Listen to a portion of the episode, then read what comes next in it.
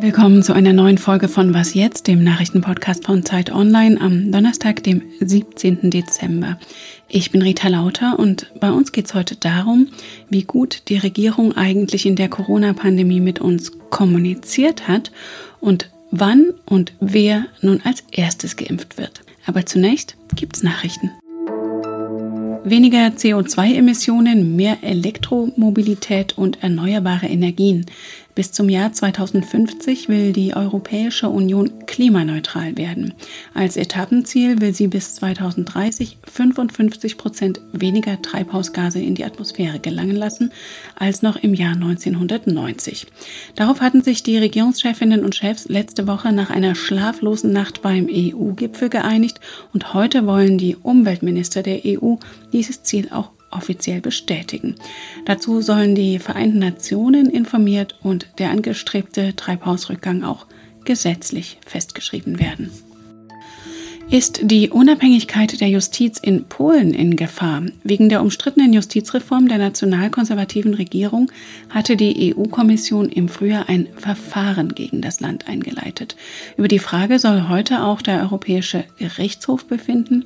Ein niederländisches Gericht hatte bezweifelt, dass zwei zur Fahndung ausgeschriebene Männer nach Polen ausgeliefert werden können, weil dort kein faires Verfahren garantiert sei und den EuGH angerufen. Grundsätzlich könnten Verstöße gegen die Unabhängigkeit der Justiz für Polen künftig teuer werden, denn die EU hat sich vor kurzem auf einen Mechanismus geeinigt, der es ermöglicht, Ländern, die rechtsstaatliche Prinzipien verletzen, EU-Mittel zu kürzen. Redaktionsschluss für diesen Podcast ist 5 Uhr. Ihnen gefallen unsere Zeit-Podcasts? Dann genießen Sie unseren Qualitätsjournalismus auch auf Zeit Online und in unseren Zeit-Apps mit unserem vierwöchigen kostenlosen Zugang. Mehr Informationen finden Sie unter zeit.de/zugang. In einer Demokratie müssen Entscheidungen wie die gravierenden Grundrechtseinschnitte des Lockdowns immer wieder erklärt werden. Die Menschen wollen überzeugt werden. Und Sie erinnern sich bestimmt noch daran. Es ist ernst nehmen Sie es auch ernst. Das war im März und viele schränkten sich freiwillig ein und dachten, nach Ostern könne man wieder normal leben. Und jetzt steht Weihnachten vor der Tür. Mehr als 20.000 Corona-Tote gab es in Deutschland und gerade erst wieder hat ein neuer Lockdown begonnen. Hat die Krisenkommunikation der Politik da eigentlich funktioniert? Mit dieser Frage hat sich Zeitpolitikchef Marc Brost beschäftigt, gemeinsam mit dem Medienwissenschaftler Bernhard Pörksen. Hallo Marc. Hallo Rita. Ja, wie geglückt ist das Ganze denn nun? Man weiß ja gar nicht mehr, ob man denn jetzt zu den Eltern fahren soll über Weihnachten. Erlaubt ist es, aber zugleich wird einem ein schlechtes Gewissen gemacht. Naja, wenn du mich persönlich fragst, dann würde ich tatsächlich lieber zu Hause bleiben. Ich glaube, es ist in dieser Situation angebracht, tatsächlich alle Kontakte zu reduzieren und sich wirklich vorsichtig zu verhalten und sorgsam gegenüber den anderen. Wenn du mich als Politikjournalisten fragst, dann verstehe ich, dass man komplett hin und her gerissen ist. Die Botschaften dieser Tage sind widersprüchlich.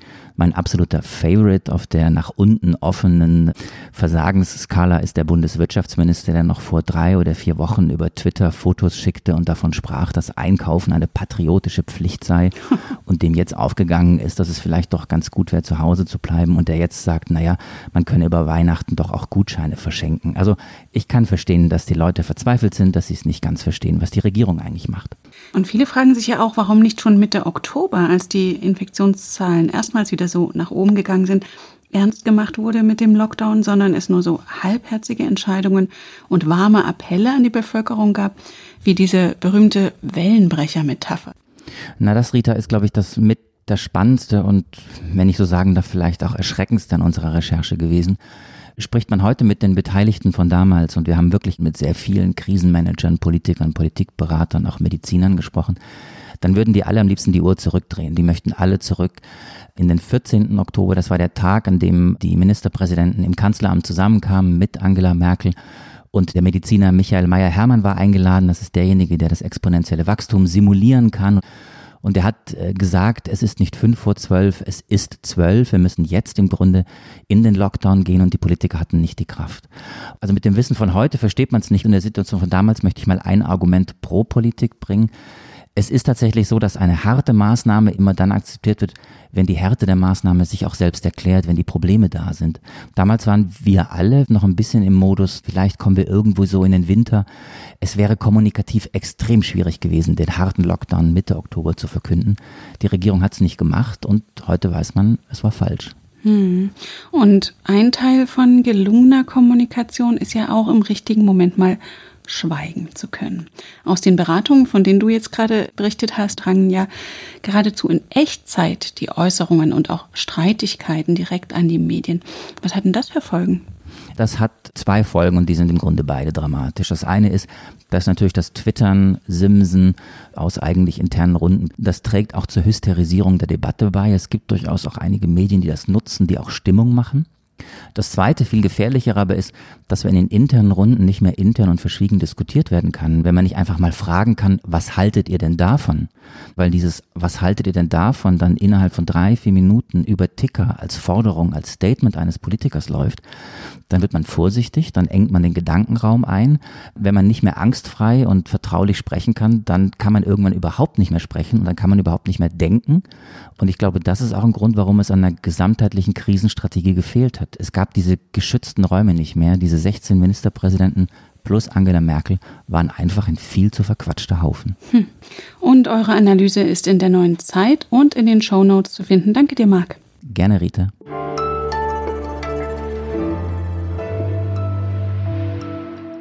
Und sonst so? Von uns sind ja wohl die meisten über Weihnachten zur Staycation verdammt. Andere machen dafür das Motto wahr, arbeiten, wo andere Urlaub machen. Denn wenn der Chef der US-Softwarefirma Oracle, Larry Ellison, während der Corona-Pandemie eines verinnerlicht hat, dann wohl das ortsunabhängige Arbeiten. Wie andere Tech-Konzerne auch, zieht der Milliardär seine Firma jetzt vom Silicon Valley nach Texas ab, wohl aus Kostengründen. Doch ihn selbst verschlägt es noch weiter in den Westen, nach Hawaii nämlich. Schon vor ein paar Jahren hatte er sich dort eine Privatinsel gekauft, die ihm jetzt als Homeoffice dient.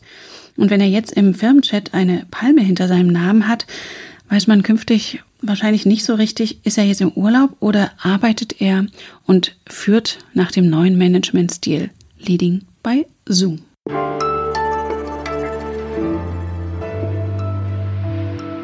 Ziel ist, eine Zulassung noch vor Weihnachten zu erreichen. Zum Jahreswechsel wollen wir in Deutschland mit dem Impfen beginnen. Gesundheitsminister Spahn verbreitet Hoffnung, dass es schon in der nächsten Woche losgehen könnte mit den Impfungen gegen das Coronavirus. Mit Kanzlerin Merkel wird er heute an einem Gespräch mit dem Hersteller BioNTech teilnehmen. Noch hängt es an der Zulassung dieses Impfstoffs durch die Europäische Arzneimittelbehörde immer. Das soll ja am Montag passieren. Wenn es dann also losgehen soll mit den Impfungen, in welcher Reihenfolge eigentlich? Darüber debattiert heute der Bundestag und ich habe jetzt Linda Fischer am Telefon, die sich für unser Wissensressort damit befasst. Hallo Linda. Hallo Rita. Linda, die Ständige Impfkommission hat Empfehlungen rausgegeben, wer zuerst beim Impfen dran sein soll. Wie sieht diese Empfehlung denn aus?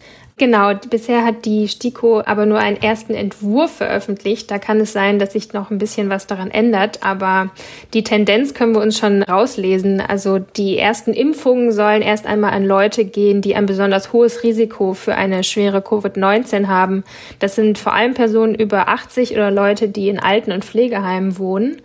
Und dann sind da noch Menschen, die von Berufswegen ein hohes Risiko haben, sich zu infizieren, also medizinisches Personal in Notaufnahmen zum Beispiel oder in Stationen, auf denen Covid-Patienten behandelt werden und schließlich medizinisches Personal, das sich besonders um schützenswerte Menschen kümmert, also Pflegepersonal in Altenheimen oder Leute, die Menschen betreuen, die besonders geschwächt sind, zum Beispiel Personen, die gerade eine Organtransplantation bekommen haben. Und das sind erst einmal die wichtigsten. Wie lange wird es denn dauern, bis ausreichend Menschen in ganz Deutschland geimpft sind, also nicht nur diese Risikogruppen, bis Corona nicht mehr diese Riesengefahr darstellt wie jetzt? Ja, das ist wirklich schwer zu sagen. Also einen wirklichen Zeitplan gibt es nicht. Wir müssen ja auch erst mal anfangen. Und äh, das hängt auch sehr davon ab, wie viele Impfdosen wir bekommen und wie gut die Leute die Impfung annehmen. Ich glaube aber, ich lehne mich jetzt nicht zu weit aus dem Fenster, wenn ich sage, dass wir noch das gesamte kommende Jahr sehr vorsichtig bleiben müssen und vor allem in der ersten Jahreshälfte. Wird denn dann ein normales Leben wieder möglich sein oder wird man das nur Geimpften zugestehen? Naja, ein normales Leben ist erst dann wieder möglich, wenn nicht mehr die Gefahr besteht, dass sich das Virus rasend schnell wirklich in der gesamten Bevölkerung verbreiten kann. Und je häufiger es auf Immune stößt und nicht weiterkommt, desto besser. Das kann aber auch eine Weile dauern. Also wir sind ja 82 Millionen Menschen und wann das der Fall ist, kann ich deshalb nicht sagen. Dazu wissen wir auch noch viel zu wenig darüber, ob und wie lange jemand nach einer Infektion oder nach einer Impfung wirklich stabil immun bleibt. Und vor allem zur Immunität nach der Impfung sollten wir noch einiges herausfinden, bevor wir Geimpften irgendwie besondere Rechte einräumen. Und seit vorgestern sollen die Impfzentren in Deutschland ja offiziell startklar sein. Hat das geklappt? Da hört man unterschiedliches. Also ich höre immer wieder, Impfzentren seien auf der Zielgeraden. Einige sind startklar und warten nur noch auf die Zulassung und andere suchen auch noch zum Beispiel Personal. Also es braucht ja auch viele Menschen, die dort arbeiten. Und ich meine, es geht sicher immer irgendwo etwas schief. Da werden wir wirklich jetzt erstmal schauen, ob das klappt an der nächsten Woche. Danke dir, Linda. Sehr gerne. Und das war was jetzt für heute Morgen. Heute Nachmittag haben wir wieder ein Update für Sie. Sie erreichen uns unter wasjetzt.zeit.de. Für Sie am Mikrofon war Rita Lauter. Danke fürs Zuhören. Würdest du auch Nebenwirkungen in der App eintragen nach einer Impfung? Ich auf jeden Fall, weil ich gerne auch meinen Teil dazu beitrage, aber ich bin ja erstmal sowieso nicht dran.